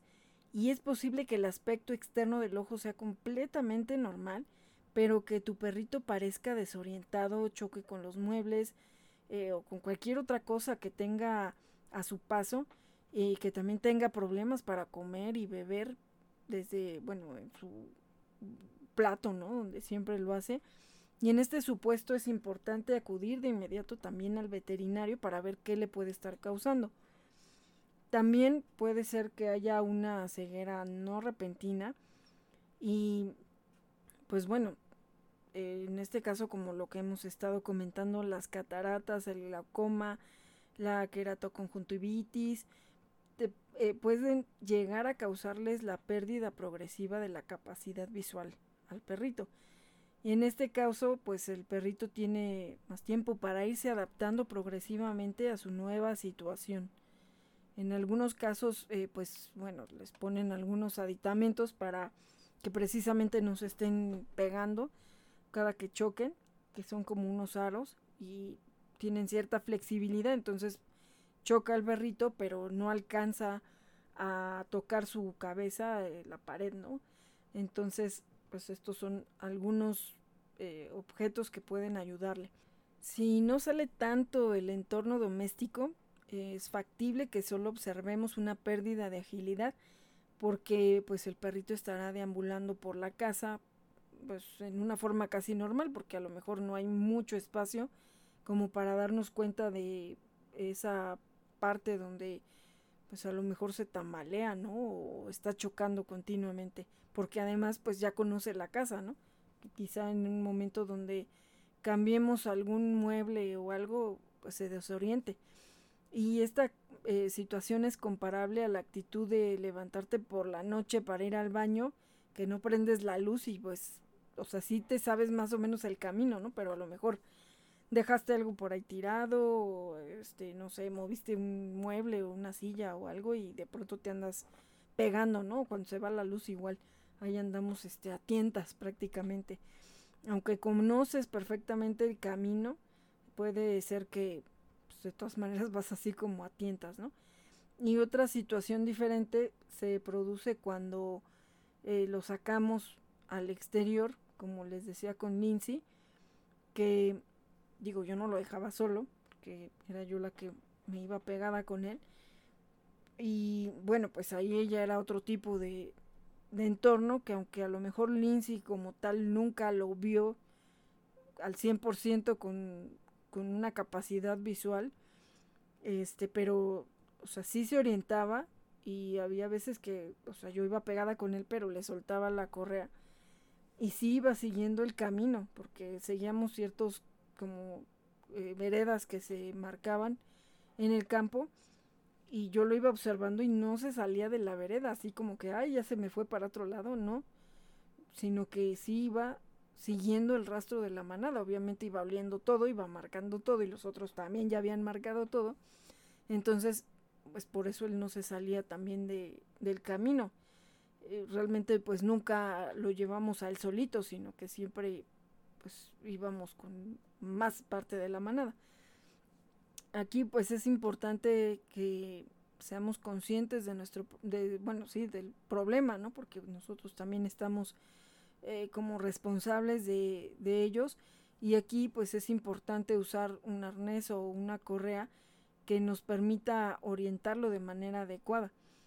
Obviamente que a lo mejor si íbamos al veterinario y pues no era así como que un lugar muy usual al cual estuviéramos yendo, además íbamos en coche, pero a lo mejor de donde dejábamos el coche a donde caminábamos a la veterinaria, pues obviamente que, que pues sí, lo traíamos aquí así, ¿no? Con la correa más cortita o cargándolo de plano, porque pues ese no era un lugar que a lo mejor conociera.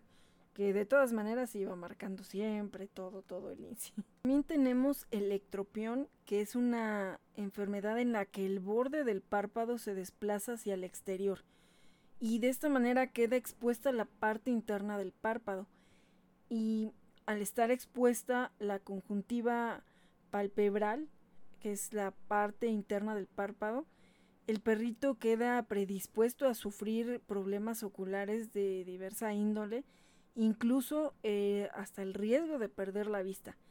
Y esta enfermedad puede ser causada de manera primaria por un mal desarrollo del perrito y de manera secundaria debido a otra enfermedad previa. Y los síntomas pues son el párpado inferior caído y separado del globo ocular que permite ver la conjuntiva y el tercer párpado. La conjuntiva es roja o está inflamada. Hay manchas en la cara causadas por el flujo de las lágrimas que no pasan por los conductos ah, este, lacrimales.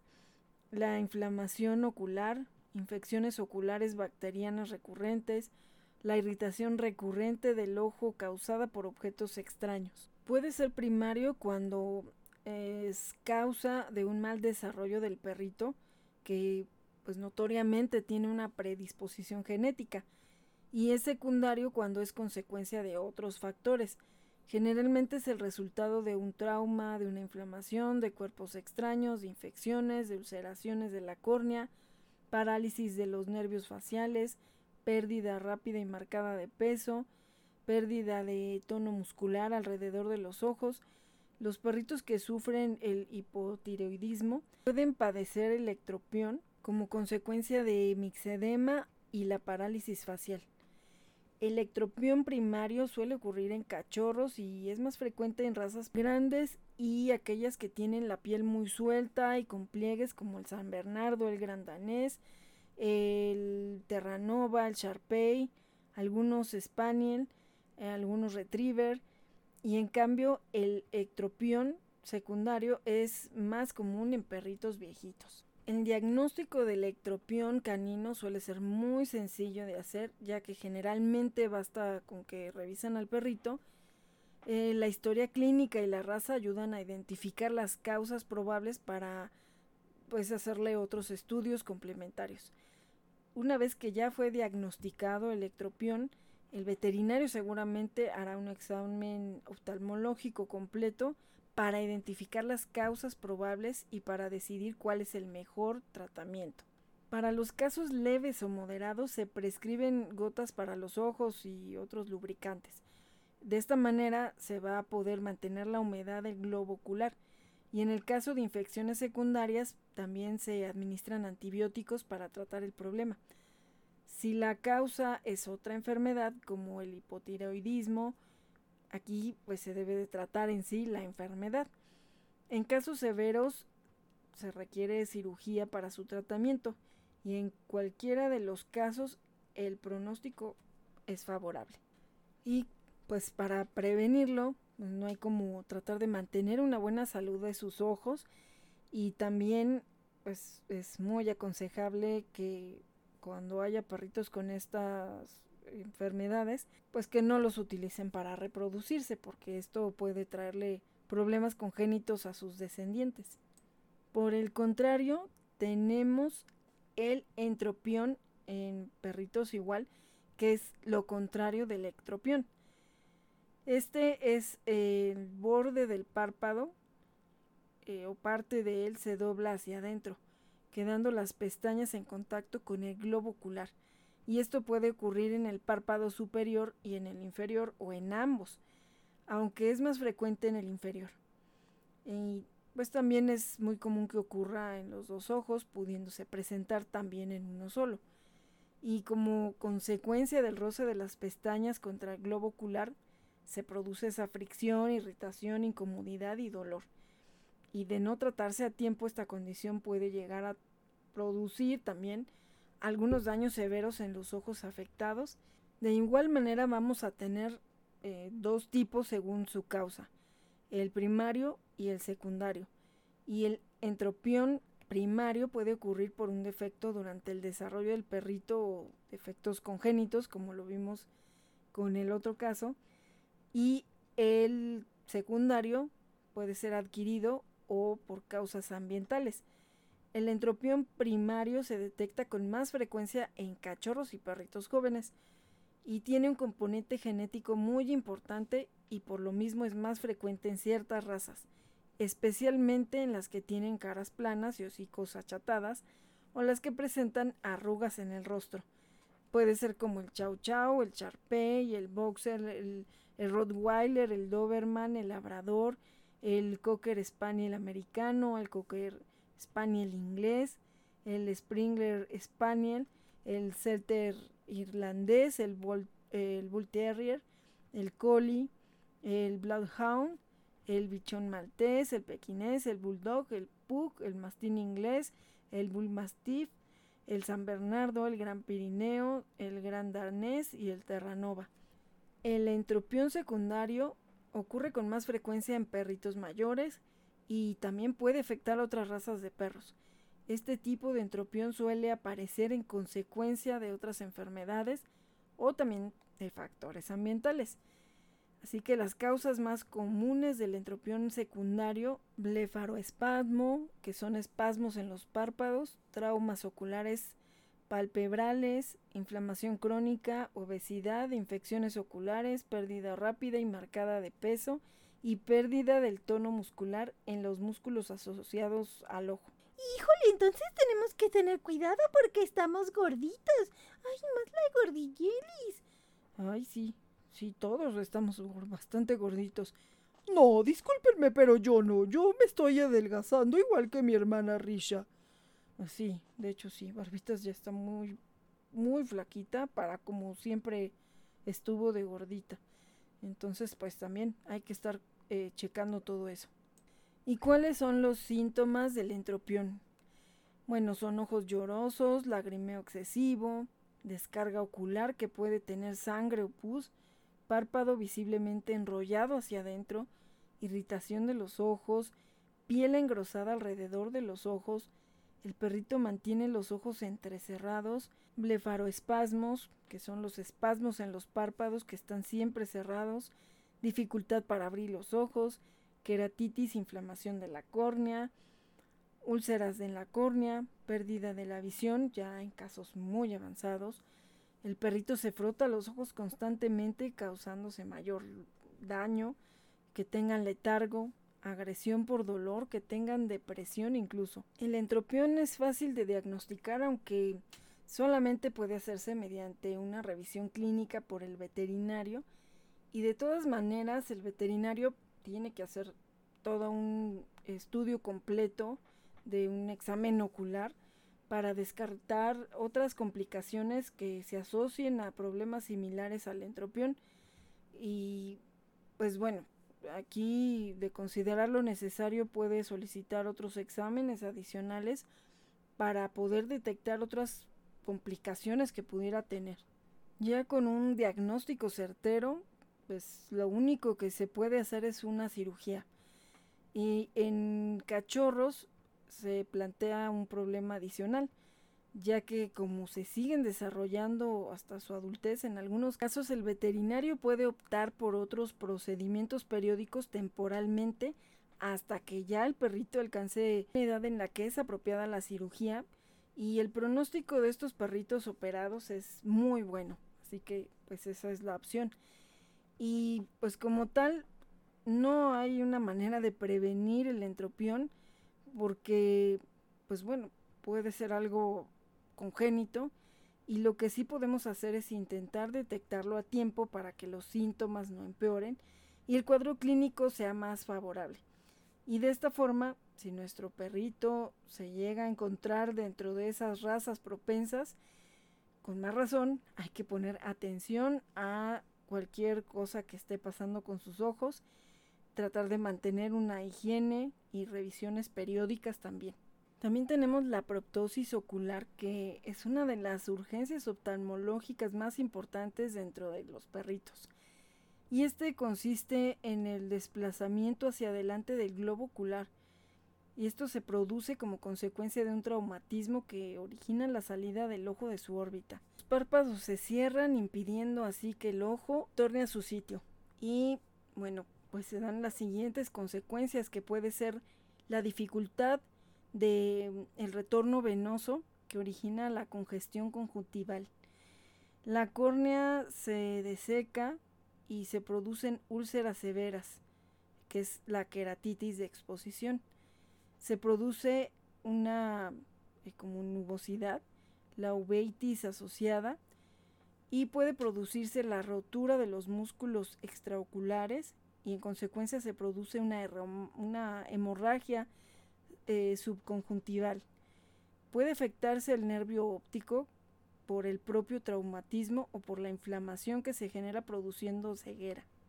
Hay que considerar que la proptosis ocular siempre es una urgencia oftalmológica que requiere un tratamiento médico y quirúrgico inmediato para reducir el riesgo eh, y la pérdida irreversible de la visión.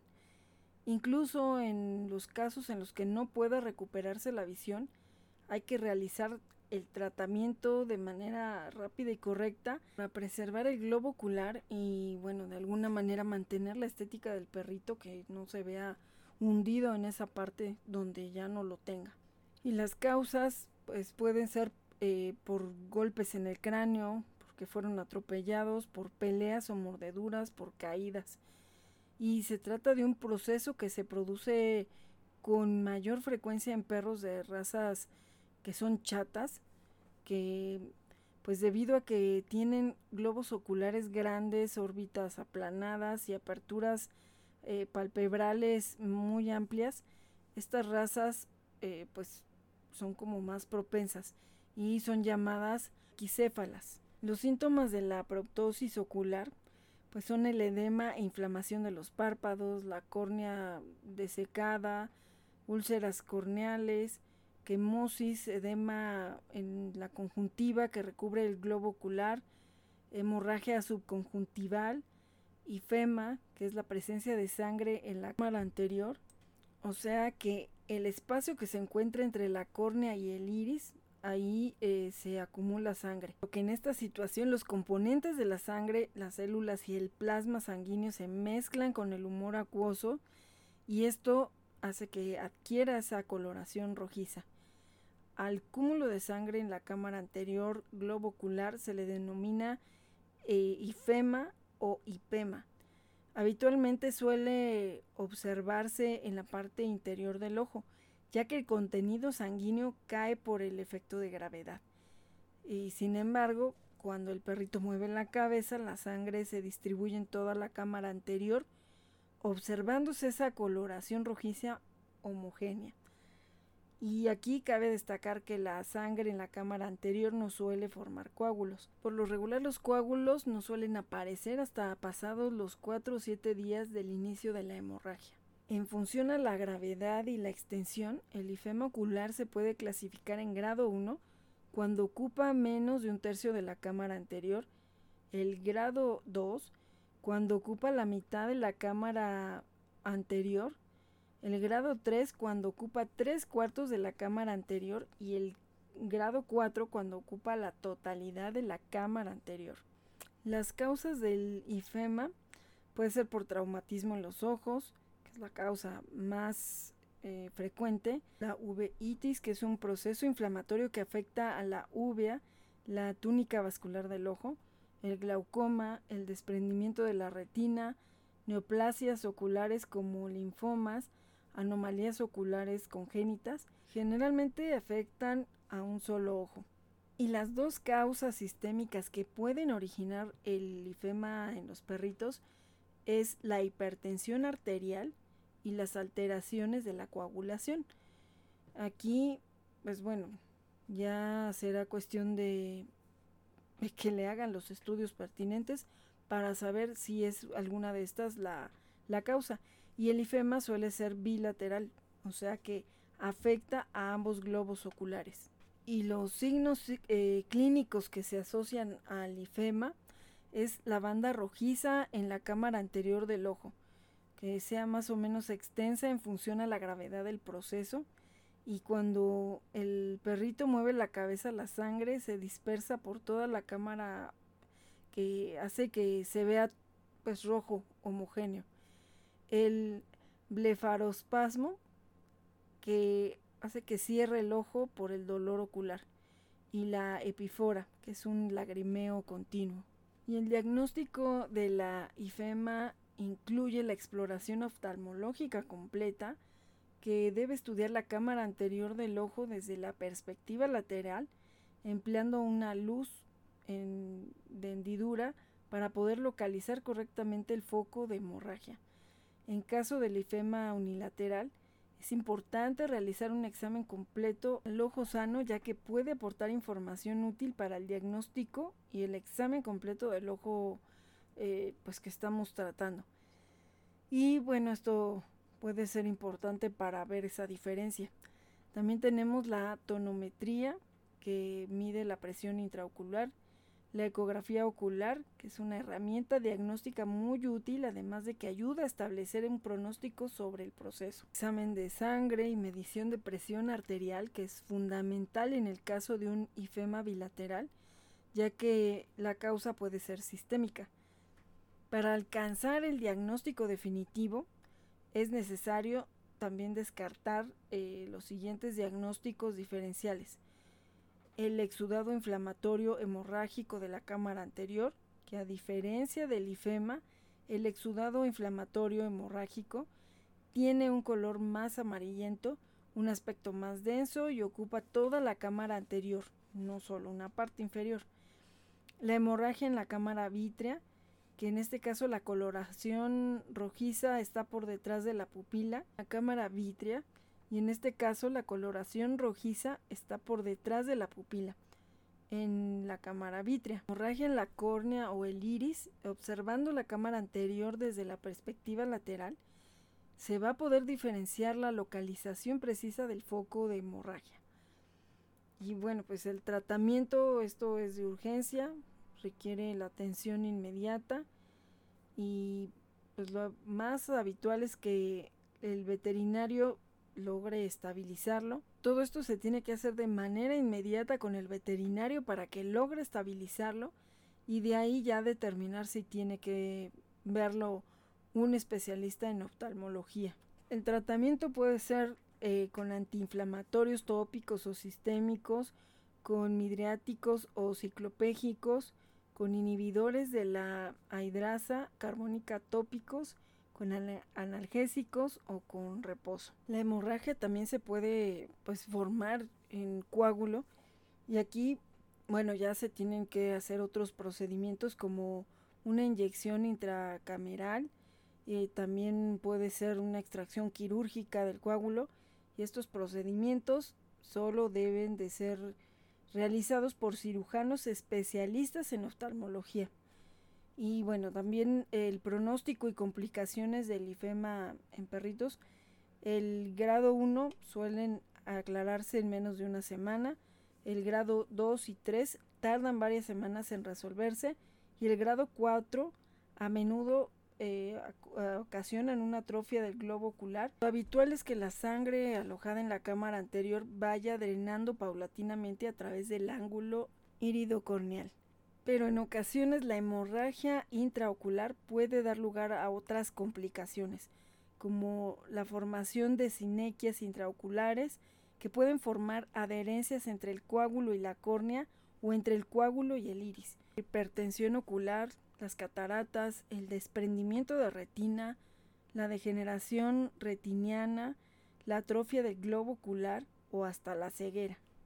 Regresando a los síntomas de la proptosis ocular en los perritos, también eh, tenemos dentro de los signos la miosis, que es la contracción de la pupila, y la midriasis, que es la dilatación de la pupila.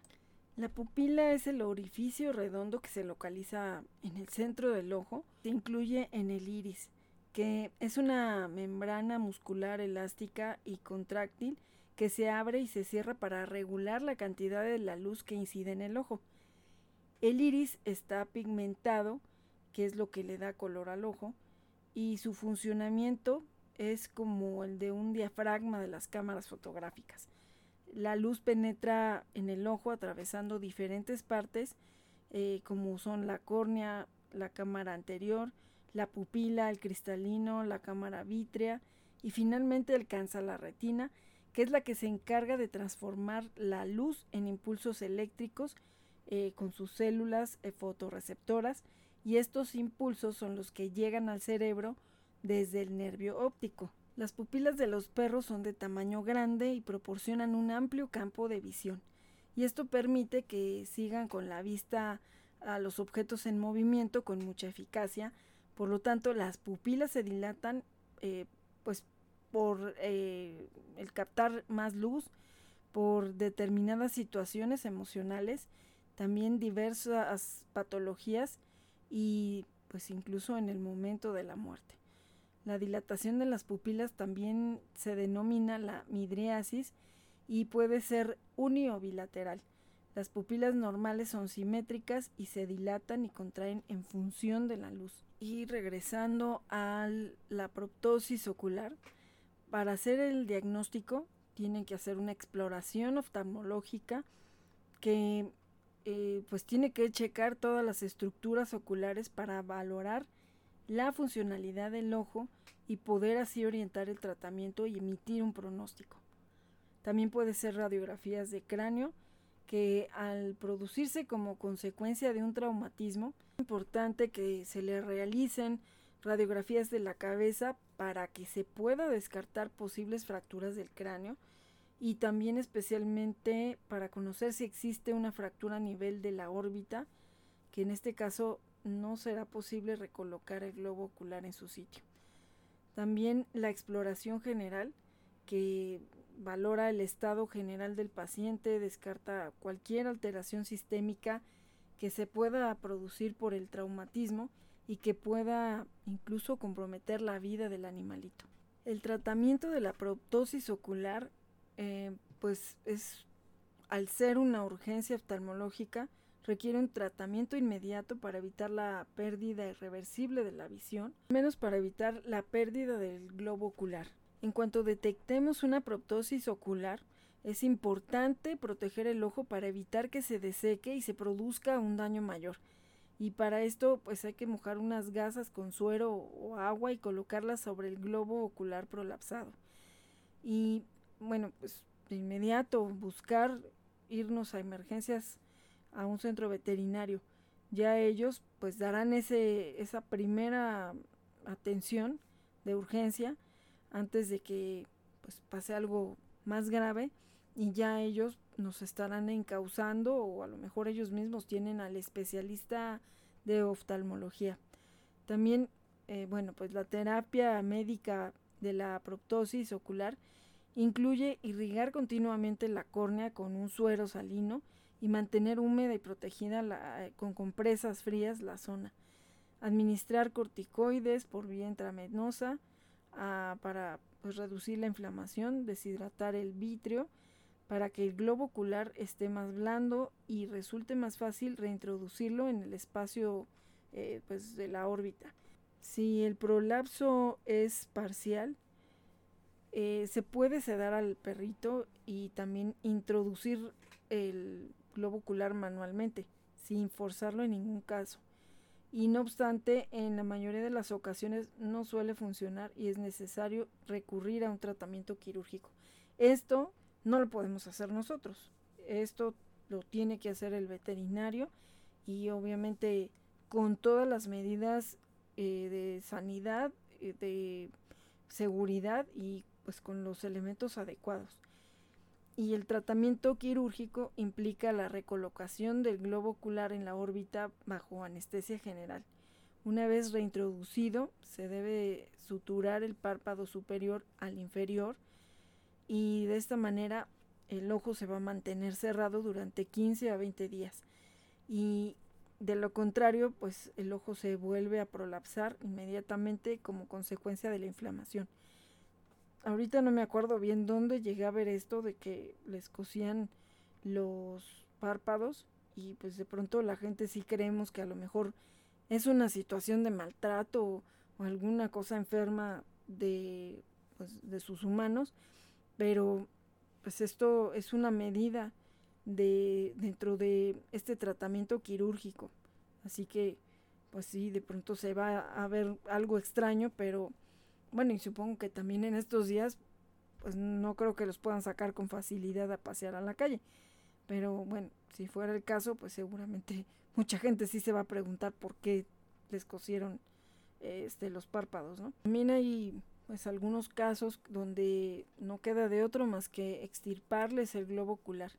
Y esto es cuando hay una rotura de más de dos músculos extraoculares, cuando hay una sección parcial o completa del nervio, una rotura eh, corneal o escleral, el, una ifema, que haya una secuela grave después de que se hizo el cosido de los párpados pasados 20 días, pues entonces a veces desgraciadamente llega a esta situación. Y bueno, la recuperación por la proptosis, aquí pues hay que combatir la inflamación y prevenir la infección. Aplicar frío local inmediatamente después de la cirugía, administrar antiinflamatorios, durante 7-10 días reducir la inflamación intraocular, palpebral y el nervio óptico, administrar antibióticos sistémicos y o tópicos. Las secuelas de la proptosis ocular eh, pues pueden ser la ceguera, el estrabismo, las úlceras corneales, la queratoconjuntivitis seca, la queratitis de exposición, el glaucoma, eh, la atrofia del globo ocular.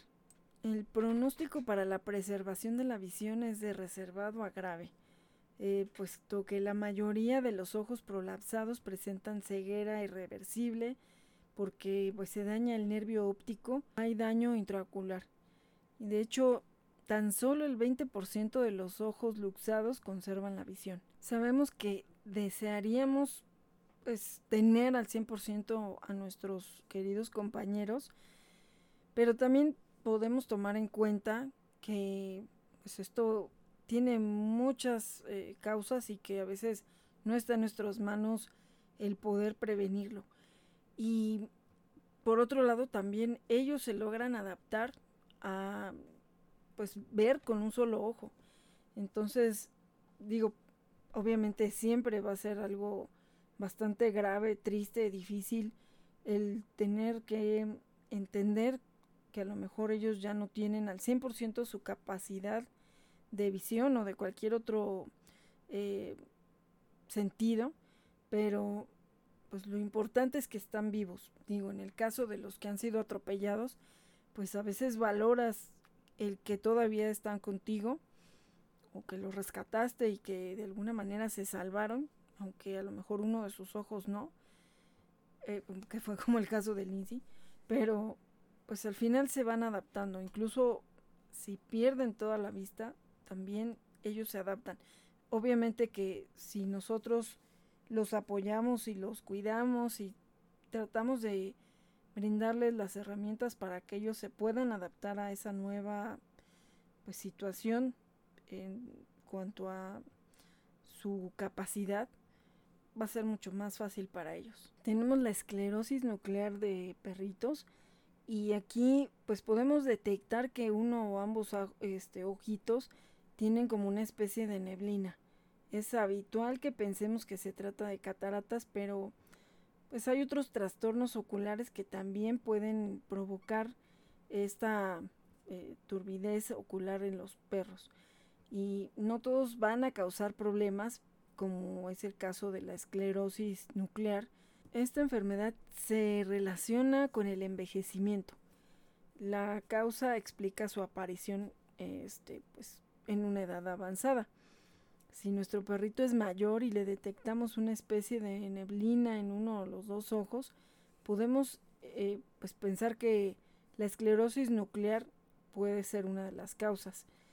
Aquí, bueno, pues, como todo lo que hemos estado insistiendo, el veterinario es el único que va a poder determinarnos cuál es primero, primero el diagnóstico y también la posible causa.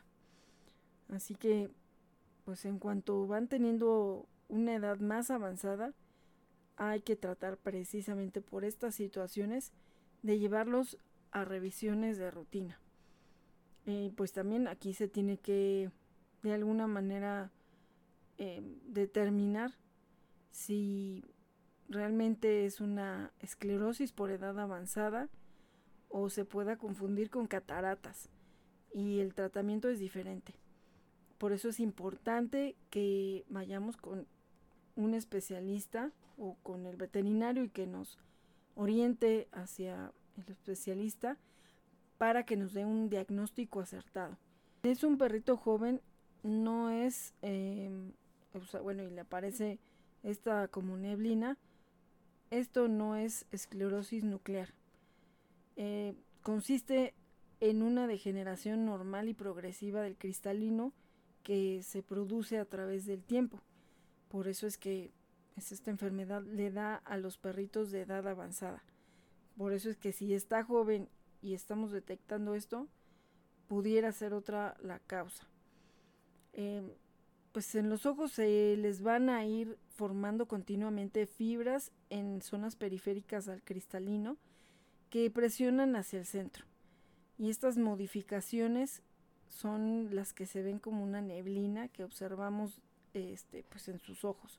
El cristalino pierde su transparencia como resultado de la compresión que le produce y además se endurece. Y es una buena oportunidad para hablar de la diferencia entre las cataratas y la esclerosis nuclear de perritos. Eh, es habitual que se confundan porque hay similitud en la sintomatología, pero la esclerosis nuclear ocurre por la degeneración del cristalino propio de la edad mientras que las cataratas se definen como una opacidad del cristalino, sucede por una rotura en el tejido del mismo. En la esclerosis no hay rotura. Hay que checar, bueno, pues totalmente con el veterinario para que él pueda determinar. El único síntoma de esclerosis nuclear en los perritos es esa neblina azulada sobre el cristalino. El cristalino separa los segmentos anterior y posterior del globo ocular y es eh, pues una estructura transparente en forma de lente, es biconvexa, está situada tras la pupila y su función, el enfoque de los objetos a diferentes distancias y esto es gracias a la contracción de los músculos ciliares. Un perro con esclerosis nuclear tendrá como consecuencia de las modificaciones provocadas de la edad una deblina de color azulado en el cristalino es fundamental saber que esta degeneración no supone ningún problema para la visión. El perrito ve como siempre, aunque el cambio se produce no en el significado, eh, ha tenido tiempo para irse acostumbrando paulatinamente, por eso pues no le cae de inmediato. Y así en general, eh, si la neblina pues es un síntoma de un perrito ya mayor, pues entonces eh, esto es pues algo más común. Y si la neblina se acompaña de un perro desorientado que se tropieza con los objetos o presenta cualquier otro daño en el ojo, lo más probable es que padezca alguna patología y no esclerosis nuclear. Eh, pero hay que tener en cuenta que un perrito mayor puede presentar alteraciones eh, como las eh, mencionadas por otras causas y al margen de las oculares. Por ejemplo, pues un perrito con síndrome de disfunción cognitiva que se muestra desorientado y además con neblina en los ojos nos puede hacer pensar que no ve bien, cuando en realidad son trastornos independientes. Lo mismo sucede en aquellos eh, animalitos que han sufrido de artrosis y al moverse menos nos lleva a interpretar equivocadamente que la causa es un déficit de visión. De ahí la importancia de que se tenga un diagnóstico correcto.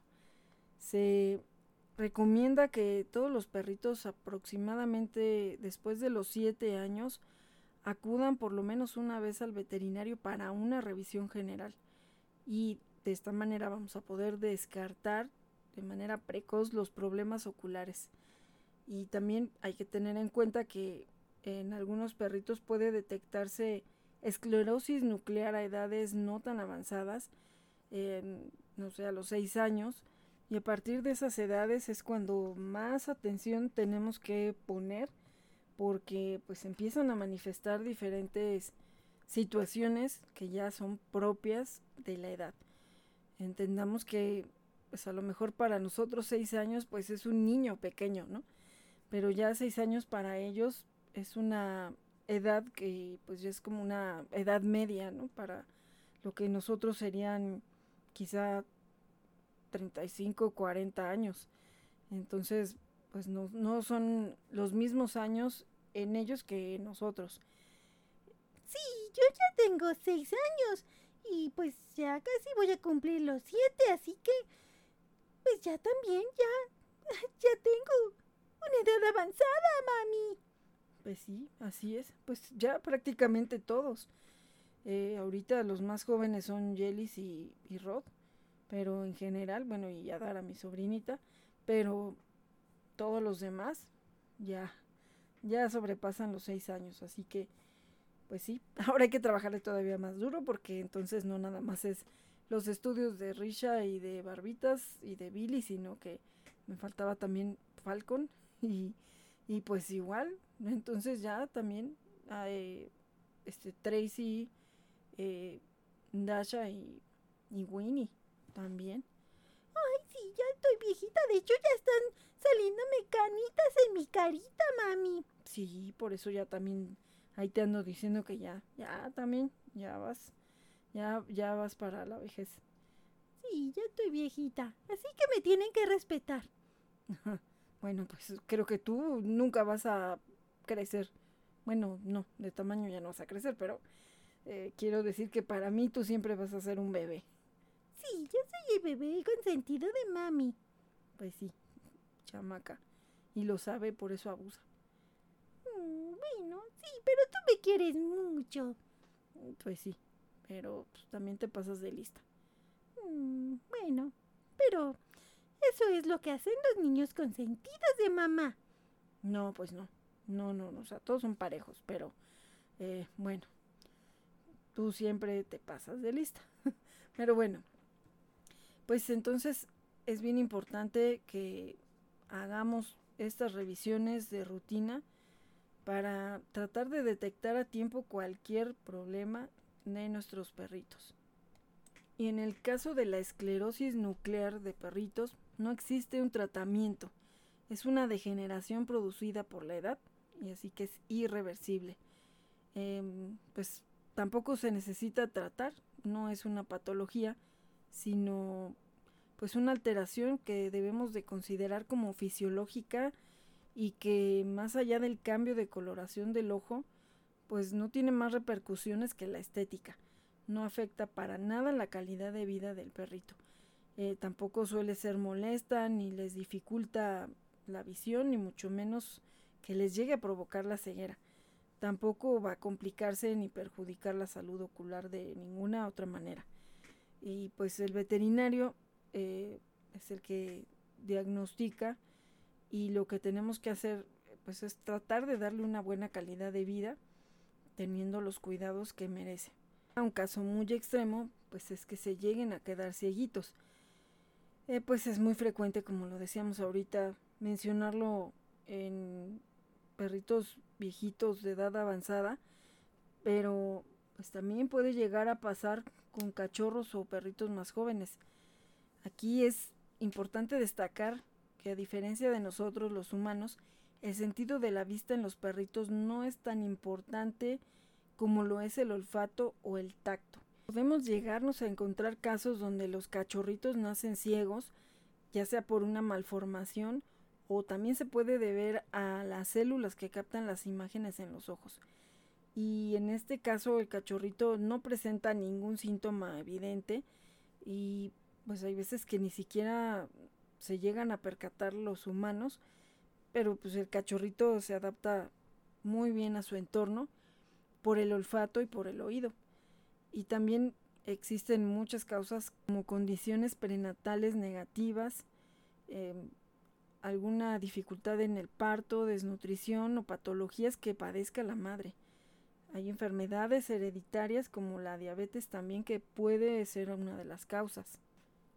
Mm, para detectar eh, los síntomas de un perrito cieguito, pues bueno, estos son algunos. Se frota los ojos de forma constante y parpadea. Observamos ojos borrosos, inflamados o con cambios de color. Puede mostrar además un lagrimeo constante y secreción purulenta, eh, choca contra los muebles o los objetos, eh, bueno, de vez en cuando, constantemente. Eh, también evita realizar saltos que antes solía hacer con facilidad. Evita salir y explorar ambientes a los que no está acostumbrado. Si notamos alguno de estos cambios en sus ojos, lo de siempre, debemos de ir a que lo revisen. Y ya con un diagnóstico podemos saber si la ceguera de nuestro perrito es tratable o no, eh, ya que pues aquí depende del grado de ceguera y la causa que lo provocó. Y de aquí pues ya determinará el veterinario si hay un posible tratamiento. Pues, al igual que con los humanos, las cataratas, por ejemplo, pueden tratarse dependiendo de la etapa en la que están. También puede ocurrir que la enfermedad sea irreversible, en cuyo caso debemos saber que el perrito puede seguir disfrutando de una buena calidad de vida si trabajamos con él. Y pues bueno, que puede ser complicado al principio que se adapte, pues como les decía con Lindsay, pero además pues Lindsay prácticamente pues desde que se rescató, pues él realmente nunca pudo eh, de alguna manera tener una vista al 100%. Y así fue como él se adaptó a un, pues a un entorno diferente a como andaba en la calle. De milagro, pues todavía duró, antes de que yo lo rescatara, pues duró más tiempo ahí en la calle, ¿no? O sea, no, no se notaba que hubiera tenido algún atropellamiento previo. O tenía poco que lo habían sacado, aunque estaba muy descuidado. Entonces, bueno, finalmente puede llegar a seguir viviendo una vida totalmente normal. Aquí pues también ya es una situación que está en nosotros, cómo lo vamos a ayudar a poder eh, pues sobrellevar esta nueva situación. Y bueno, en caso de que lleguemos a esta situación donde se queden cieguitos o que además a lo mejor adoptas a un perrito cieguito, que eso sería formidable, eh, si tu casa es grande, tienes diferentes zonas, es importante que empieces con una zona reducida y que poco a poco le vayas ampliando el espacio. Así, pues de manera gradual se va a ir adaptando. Y pues a la llegada al hogar hay que irlo guiando lentamente con una correa, intentando evitar que vaya a chocar con los objetos. Incluso pues están estos eh, como arcos eh, que se les ponen, como lo que les decía al principio, para que pues vaya amortiguando ahí cada que vayan chocando y que no se vayan a lastimar. Bueno, esto sí es en un objeto que esté pues como la pared, ¿no? Que sea más alto, un mueble que sea más alto, pero pues igual si hay alguna otra cosa que esté un poquito más chiquita hacia donde llega a dar ese arquito, pues a lo mejor ahí sí va a tener algún accidente. Eh, por eso es que también tenemos que permitirle que vaya oliendo, que identifique las zonas y pues bueno, seguramente que va a estar haciendo su marcadera.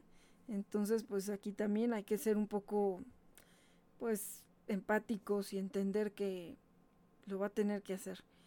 Eh, igualmente si tenemos algunos muebles o algunas esquinas de muro que están eh, pues puntiagudas o que pueden ser un peligro, pues a lo mejor mientras hay que ir poniendo algo para que amortiguen esas esquinas, a lo mejor, no sé, un, un unicel o alguna esponja o algo así a la altura donde pueda llegar un máximo, ¿no? De, de, que vaya a poder ahí chocar.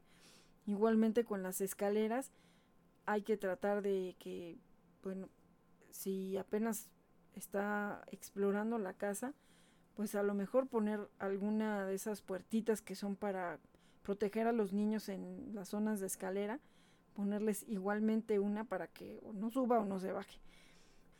E igualmente también pues hay que tratar de que si antes, o sea, si fue paulatino que fue perdiendo la vista, pues tratar de no estarle cambiando los muebles del lugar porque ya los tiene identificados o los lugares por donde puede pasar. Entonces también, eh, pues o a lo mejor quitar lo que pueda ser peligroso y de esa manera que empiece a mapear de nuevo. Eh, también, pues aquí, puede llegar a ser un poco desesperante cuando ha sido paulatino porque pues vamos a tener que tener mucha paciencia para que se pueda volver a adaptar a, un nuevo entorno para él porque no lo está viendo, pero sí lo está oliendo.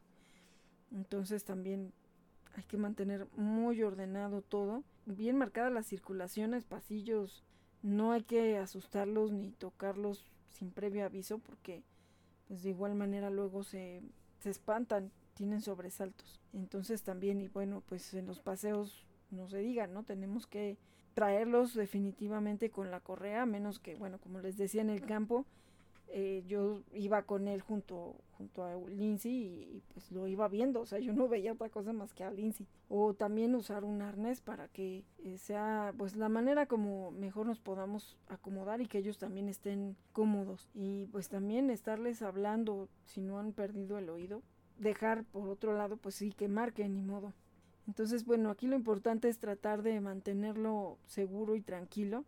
Eh, también pues seguirlo felicitando cuando haga las cosas bien, cuando eh, pues ya se esté orientando de manera adecuada en la casa. Y pues sobre todo eso hay que estar evitando peligros como escaleras, piscinas, perros agresivos. Nosotros somos sus guías. Si se quedan solitos, pues hay que tratar de que se queden en un lugar donde no haya nada que los vaya a lastimar, ¿no? Entonces, hay que ser muy, muy precavidos. Espero que haya sido de utilidad este tema y pues también hay que prevenirnos porque obviamente si tenemos la fortuna de que lleguen a una edad avanzada nuestros queridos compañeros, pues hay que prever que a lo mejor en algunos casos pues algunos lleguen a presentar ceguera y pues hay que estar preparados para todo. Y bueno, pues ya nos vamos, ya se nos acabó el tiempo.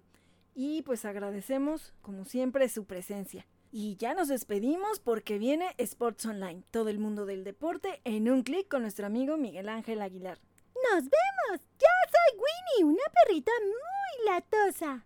Uy, uy, uy, uy, Y yo soy Handy Mandy, un tortuguito muy especial. Y yo soy Barbitas, la líder de la manada. Y yo soy Risha. Ey, a mí no me olviden, yo soy Lea, la líder de la Tortu Tribu. Y yo soy Olivia Frey, adopta, esteriliza, difunde y concientiza. Turdogs. Por Gama Radio. Porque tu voz merece un espacio.